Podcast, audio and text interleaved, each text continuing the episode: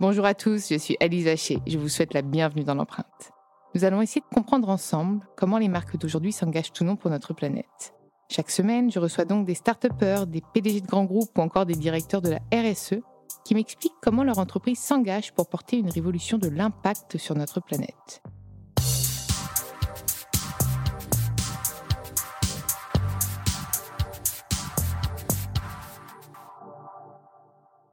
Et avant de commencer cet épisode, je souhaite vous présenter le nouveau partenaire de l'empreinte. Dans ce nouvel épisode de l'empreinte, j'ai le plaisir de recevoir Sandrine Sommer, la directrice du développement durable de Mouette NC et de la maison NC en particulier, euh, qui est la première maison de spiritueux à avoir obtenu la certification ISO 14001 en 1998. Salut, je suis ravie de t'accueillir dans l'empreinte. Bonjour Alice, merci. Et donc tu me disais juste avant, off, que 25% de ton temps était consacré euh, à la maison NC, c'est ça? Oui. Quelles sont tes missions concrètement euh, dans ce groupe? Et puis peut-être que tu vas me raconter ton parcours aussi. Donc en fait, j'ai un diplôme euh, d'ingénieur en développement packaging et j'ai commencé donc la première partie de ma carrière à m'occuper du packaging, d'abord chez Mars, donc euh, les barres euh, chocolatées. Ben, on a eu Bruno Roche euh, du groupe Mars, donc oui, tout à fait. Voilà, donc j'ai commencé là, il y a quelques années, et puis j'ai rejoint le groupe LVMH en 99 et donc en étant euh, directrice du, packaging euh, pour les champagnes, pour les champagnes Moët Chandon, Ruinard, euh, Mercier, Clicquot. Donc j'y ai passé trois ans.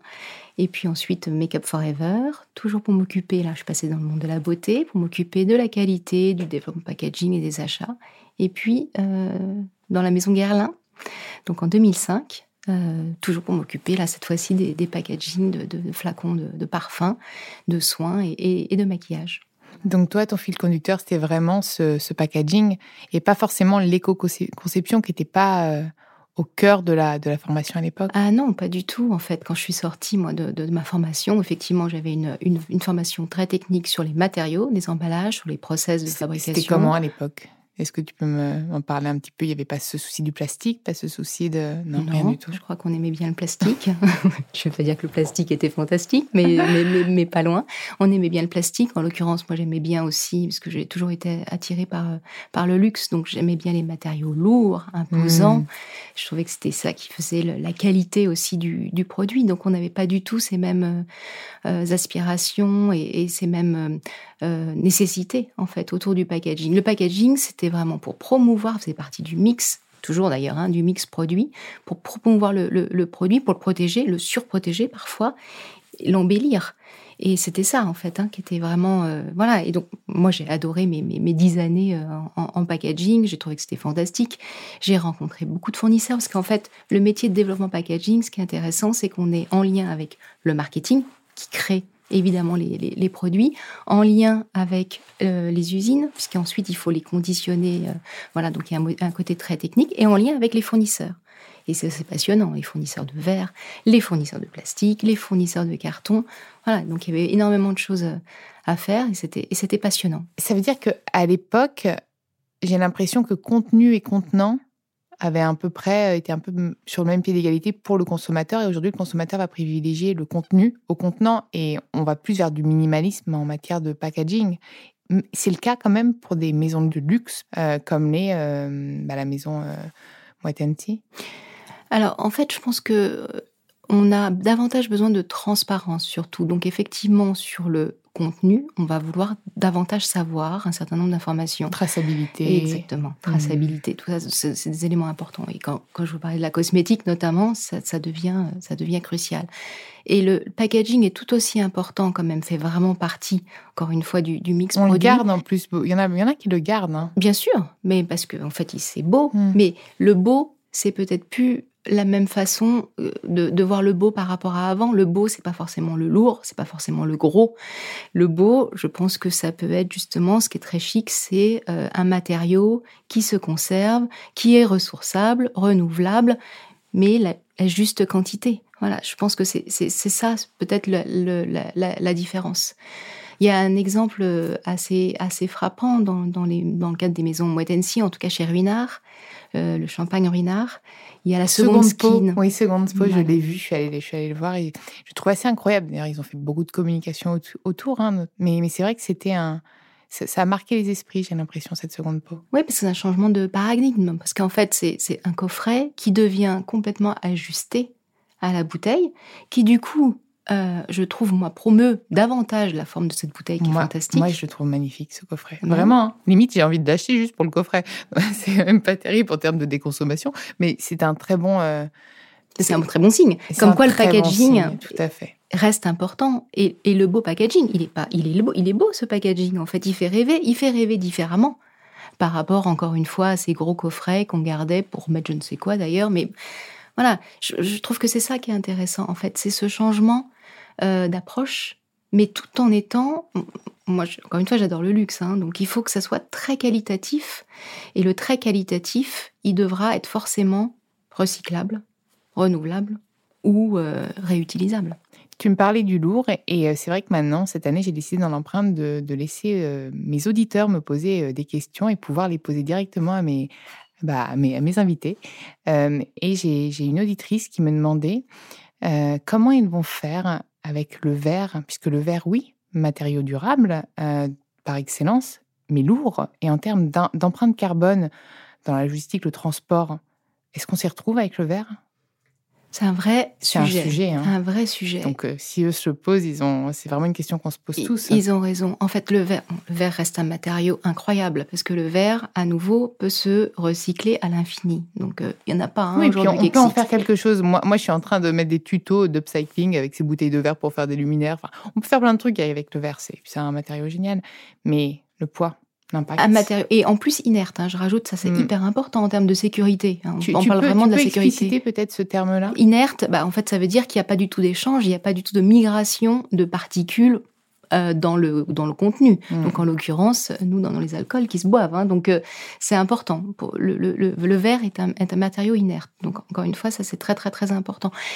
Et donc sur le poids, bah, c'est tout l'enjeu. C'est comment on va réussir à diminuer le poids euh, du, verre. Donc ça, c'est vraiment quelque chose qu'on travaille avec la maison NC aussi. C'est euh, de diminuer ces flacons tout en gardant des formes qui sont des formes mythiques. On va pas du jour au lendemain changer les formes de nos bouteilles. Parce qu'il y, a beaucoup de, de parties qui sont perdues. Ouais, d'épaisseur qui sont perdues.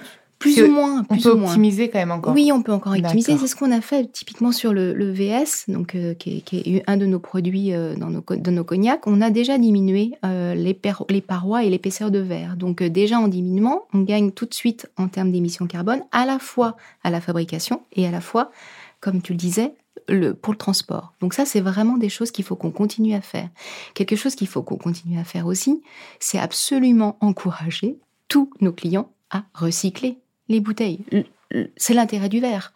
Or, on sait qu'il y a des, certains pays où le taux de recyclage, il n'est pas bon encore. Hein. Donc, par exemple, les États-Unis, il n'y a que 30% du verre qui est recyclé. On a encore un peu de marge de manœuvre.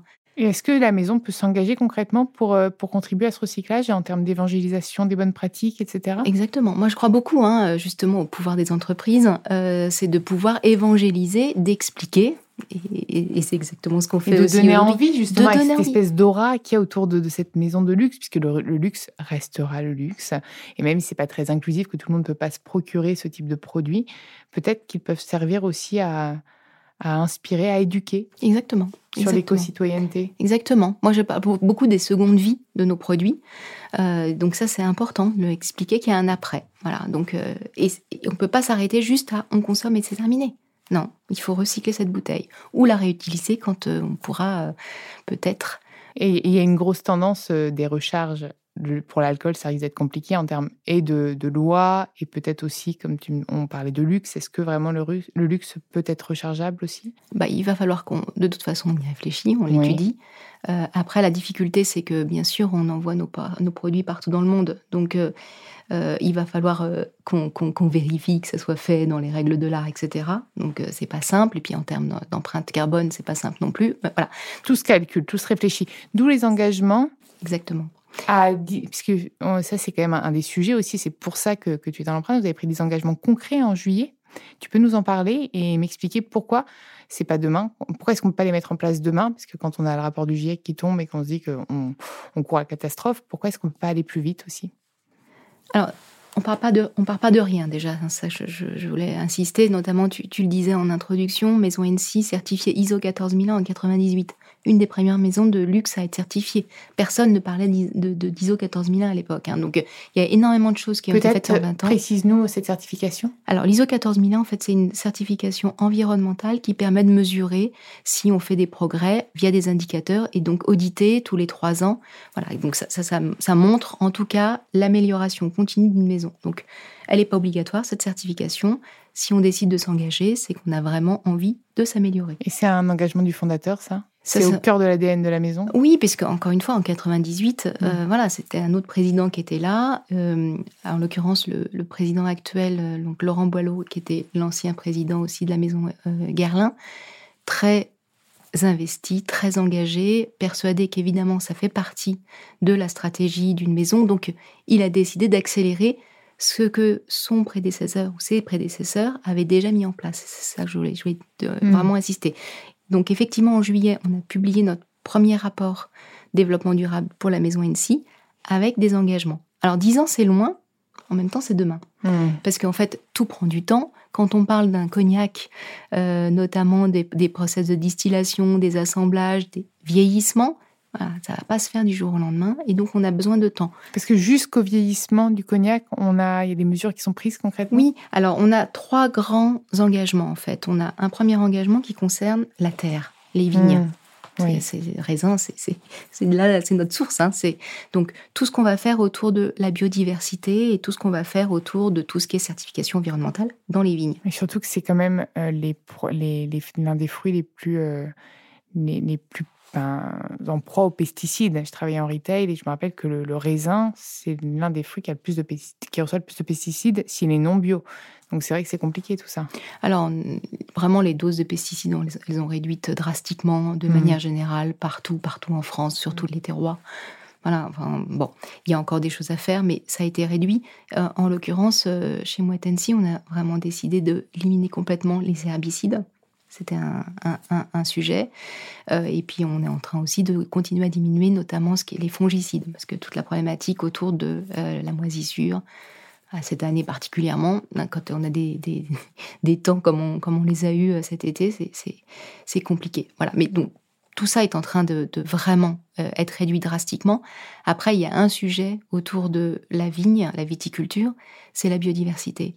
C'est comment réintroduire encore plus des haies, des mmh. arbres mmh. et remettre de la vie dans ces dans ces vignes en fait dans cette viticulture. Donc c'est ça c'est tout le travail qu'on a euh, qu'on est, en train de faire et donc ou sur lesquels on a pris des vrais engagements. Et c'est là où les dix ans bah c'est pas c'est pas si loin que ça. C'est-à-dire que d'abord nous euh, chez NC on n'a que 180 hectares qui nous appartiennent en propre. Ça veut dire que tout le reste ensuite il faut qu'on travaille avec nos viticulteurs partenaires pour que eux aussi euh, remettre davantage de haies, d'arbres, remettre de la vie, du vivant. Donc au détriment de la quantité presque. Bah, en, fait, on, est plus sur de la quantité maintenant. Je pense, j'ai l'impression que. Bah, il faut trouver le bon. C'est toujours pareil. Il hein, faut trouver le bon, le bon, le bon compromis, euh, bien sûr, entre la quantité, la qualité, mm. voilà, et la durabilité. Voilà, donc c'est trouver ce, savant, euh, ce savant mélange. Donc c'est pour ça que je dis que ça prend du temps parce qu'il faut qu'on motive tous nos partenaires à s'engager vers la voie qui nous nous semble la meilleure. Alors il y en a qui ont avancé hein, déjà euh, depuis longtemps aussi. Hein, on part pas de, encore une fois, on part pas de rien, mais plus de haies. Donc on s'est engagé à planter 1000 km de haies dans la région euh, en Charente. Voilà. On a aussi euh, décidé de se lancer dans l'agroforesterie, ce qu'on appelle l'agroforesterie.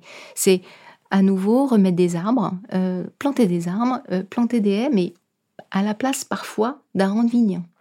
Donc ça aussi, hein, c'est un changement de mindset. Hein, c'est parce qu'on pense que plus on remettra des arbres, des haies, plus ça va venir nourrir les sols, plus on va venir nourrir les sols qui en ont bien besoin. Moins il y aura d'utilisation aussi de Exactement. En fait, ça va être un cercle, vertueux. Exactement. Donc, ça ne sera pas au détriment pour revenir à, ta question, de la quantité. Non, puisqu'il y aura plus de fruits. Exactement. donc, on, est persuadé mm. de ça. Donc maintenant, il va falloir que ça se, enfin, qu'on puisse le mesurer et le démontrer. Donc dans 10 ans, la cuvée sera excellente. elle est déjà excellente. Disons elle est déjà excellente. Elle sera encore, attention, dans 10 ans, elle sera encore incroyable. D'accord. Et, donc, euh, tu, je t'ai coupé dans, tes dans les engagements, il y en a, il y en a d'autres. Donc voilà, ça, c'est l'engagement plus proche de, de, de, la terre. Après, il y a un engagement plus sur la, enfin, toute la chaîne de valeur. Donc effectivement, là, on n'est plus sur les émissions carbone. On a, on a, on a évidemment calculé notre, euh, notre bilan carbone. On sait où on est. Et là, très clairement, on sait où on veut aller. Et c'est pareil, quand on se dit 10 ans, ça veut dire qu'il y a un certain nombre d'actions à mettre en place pour réduire drastiquement. Moi, je parle de réduire. Hein. C'est-à-dire que on veut à la fois continuer évidemment à augmenter nos ventes, je vais, je vais être très clair, mais tout en, en diminuant drastiquement en valeur absolue nos émissions carbone.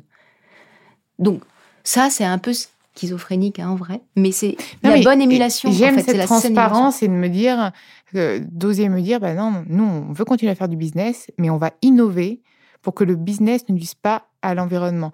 Donc, on va trouver des solutions. Donc, d'un côté, c'est c'est audacieux. Euh, et tant que tu me dis qu'on, que c'est pas au détriment de l'environnement, moi ça me va. Mais concrètement, c'est quoi ces, idées? Alors ces idées, c'est qu'on sait très bien là où encore une fois on émet, où il y a les grosses sources d'émissions. Hein. donc on a euh, l'énergie de manière générale. Euh, on parle de distillation, ça réclame de l'énergie. Donc ça veut dire qu'il faut qu'on passe aux énergies renouvelables. Ce qu'on a commencé à faire sur nos propres photovoltaïques. Le biogaz. non, par exemple le biogaz mmh. pour la distillation. Mais on travaille aussi sur l'hydrogène. Mmh. Voilà. Donc euh, ça, c'est vraiment, on sait que là, il y a, quelque chose, à, quelque chose à, continuer. Ensuite, on a le transport. Transport, mais transport. Et même en interne, les entreprises qui encore prennent beaucoup trop l'avion, etc. Je pense que le transport. Là, il y a un, non, mais c'est un vrai sujet. Bien sûr, c'est un hmm. sujet. Donc, euh, bah, c'est un sujet, mais en même temps, on a une solution. Mmh. Ah bah bien sûr. Là pour le coup la solution elle est elle est assez évidente. Voilà donc évidemment l'avion qu'il faudra. Alors on a déjà notamment sur le transport de nos produits on a déjà limité au maximum on est à l'ordre de 0,5% hein, en aérien donc c'est déjà drastique. Et eh ben voilà il faut qu'on vise le zéro en fait c'est c'est voilà. Et puis aussi d'autres euh, alternatives en termes de transport. Le train par exemple pour aller en Chine. Voilà. Les bateaux, les bateaux, c'est ce qu'il y a de mieux aujourd'hui. Il n'empêche que quand on va dans un port, on voit bien qu'il y a encore des choses à faire quand même sur les bateaux. Donc c'est là aussi, on a décidé euh, d'investir avec un partenaire qui s'appelle Neoline pour un cargo à voile. Ça c'est joli d'envoyer tous nos produits euh, Et ça peut grâce au vent. Oui, non, mais je voilà, je dis en termes d'histoire de, produits, le luxe, c'est mmh. ça en fait. C'est jusqu'au, juste, enfin aller jusqu'au bout de l'histoire du produit. Mmh, c'est magnifique. Euh, et toi, quand tu as été retrouvé sur ce poste-là, d'ailleurs, c'est quand même hyper atypique comme, comme parcours, puisque tu viens du packaging. Donc, d'ailleurs, je, le vois à ta façon de, de, raconter tout ça, on, sent l'ADN. Mais tu pensais un jour finir dans le développement durable? Mmh, Pas du tout. pas du tout. comment c'est arrivé? C'est arrivé en fait en 2007, donc j'étais chez Guerlain, hein, je travaillais sur le packaging, et puis euh, donc euh, le président de, de l'époque devient président, c'est donc Laurent Boileau, hein, l'actuel président d'Annecy, et lui se dit il faut absolument que je travaille cette stratégie de développement durable, ça doit faire partie de l'ADN de Guerlain. Voilà. Mais c'est lui qui était visionnaire. Toi, tu avais déjà ces, convictions ou même pas du tout, pas, du tout. Moi, je m'occupais du packaging, et donc il, il, était, il est venu me voir en me disant je pense que euh, c'est toi qui dois t'occuper de ce sujet-là. Et, pourquoi? Parce que justement, il y aura sûrement des choses à faire sur le packaging qui doit être très impactant en termes d'environnement. Je sais que tu aimes bien les matériaux, je sais que tu vas pas du jour au lendemain me proposer des berlingots, et donc voilà, et tu connais l'organisation, je pense que tu es la bonne personne. Donc en fait, tout vient de là. Et en intéressant, du coup, de ces sujets, maintenant, tu les t'animes? Ah ben, je, pour rien au monde, je changerais. En fait, je, trouve que j'ai un job en or et, euh, et j'ai pas trois jours sans être contactée sur LinkedIn par des jeunes qui me disent oh là là mais nous on voudrait faire un job comme le tien.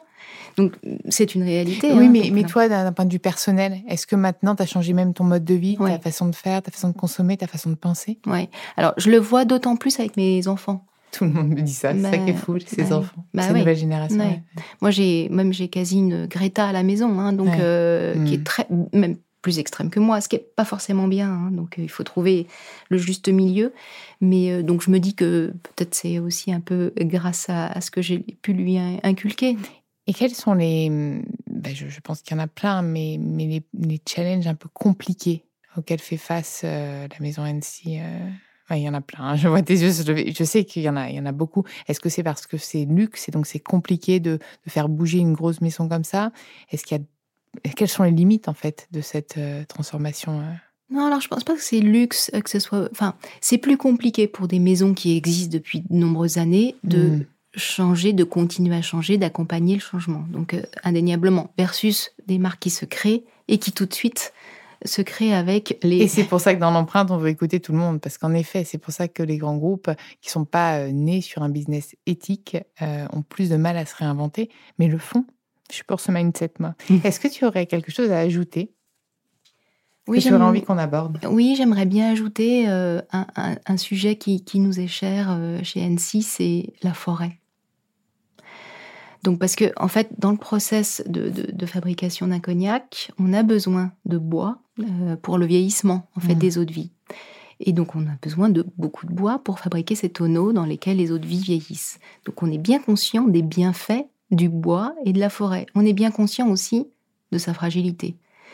Et donc euh, avec l'été qu'on vient de passer et, de les étés précédents, euh, voilà, malheureusement, les, les, grands feux, euh, ils existent, ils vont continuer d'exister, il y en aura de plus en plus, c'est le côté un peu négatif. Le côté positif, c'est que justement des entreprises comme la nôtre, comme NC, on a placé la régénération de, des forêts comme étant une cause qui nous anime. Et donc on investit avec un partenaire qui s'appelle Reforest Action pour justement, mm. Stéphane Allaire, euh, pour justement participer, faire notre part, et plus que notre part, pour régénérer les forêts partout dans le monde. Voilà. Donc on choisit des programmes avec lui sur des zones qui nous intéressent, là où on a une notoriété finalement pour finalement faire passer les messages auprès de nos clients aussi sur l'importance des forêts, comment contribuer, même à titre personnel, pour, hmm. pour régénérer ces forêts. On a besoin de ces forêts, c'est plus de carbone, et donc ça c'est aussi important. Donc on a vraiment eu envie de mettre cette cause vraiment au cœur de notre programme et on s'est engagé de recréer des écosystèmes. Exactement, de mm. régénérer des forêts mm. pour que ça serve, et donc avec des indicateurs très précis, ça c'est mon côté ingénieur, mais moi j'ai besoin aussi de mesurer, finalement on progresse que quand on sait bien mesurer, avec le nombre d'arbres et le nombre d'espèces d'arbres, le nombre d'hectares régénérés, et le nombre de populations euh, qui sont impactées positivement par ces régénérations de forêts. Pas oublier le côté social, hein, le côté social et sociétal qui est hyper important. Voilà, donc je voulais rajouter ça parce que c'est c'est quelque chose qui, qui, nous tient à cœur et qui et moi me fait vibrer particulièrement. Bah, c'est un très bel engagement. Je suis ravie de t'avoir accueilli dans l'empreinte. J'ai appris plein de choses. Merci. et merci à tous les auditeurs d'être toujours aussi fidèles euh, au podcast. Vous pouvez retrouver tous les épisodes sur toutes les plateformes de podcast ainsi que chaque semaine sur thegood.fr. N'hésitez pas à liker, partager et commenter le podcast. À très vite.